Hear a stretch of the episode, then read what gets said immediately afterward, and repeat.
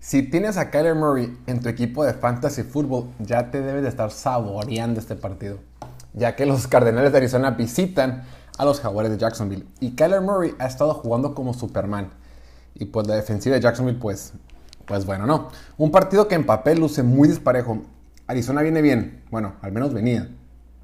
Pero pues se le complicó contra Minnesota el domingo pasado en, pasado en un partido que debieron de haber perdido. Esa, esa patada que falló Minnesota de 37 yardas no debió de haber sucedido, pero bueno, esta liga no es de hubieras y ahorita el equipo de Cliff Kingsbury va dos ganados y cero perdidos y va de líder en su división en la oeste americana, la división más complicada de la NFL. Se enfrentan a Jacksonville, unos jaguares que son quizás el peor equipo de toda la liga.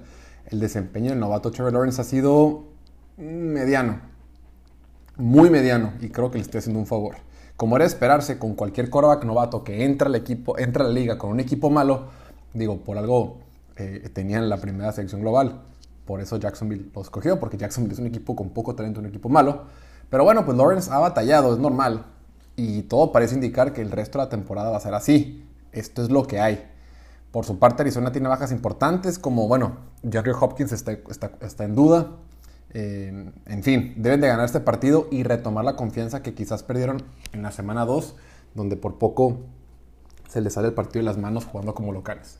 En esta ocasión veo a Arizona como claros favoritos para este partido y deben de ganar por doble dígito. Mi pronóstico es que lo ganan 37 a 17.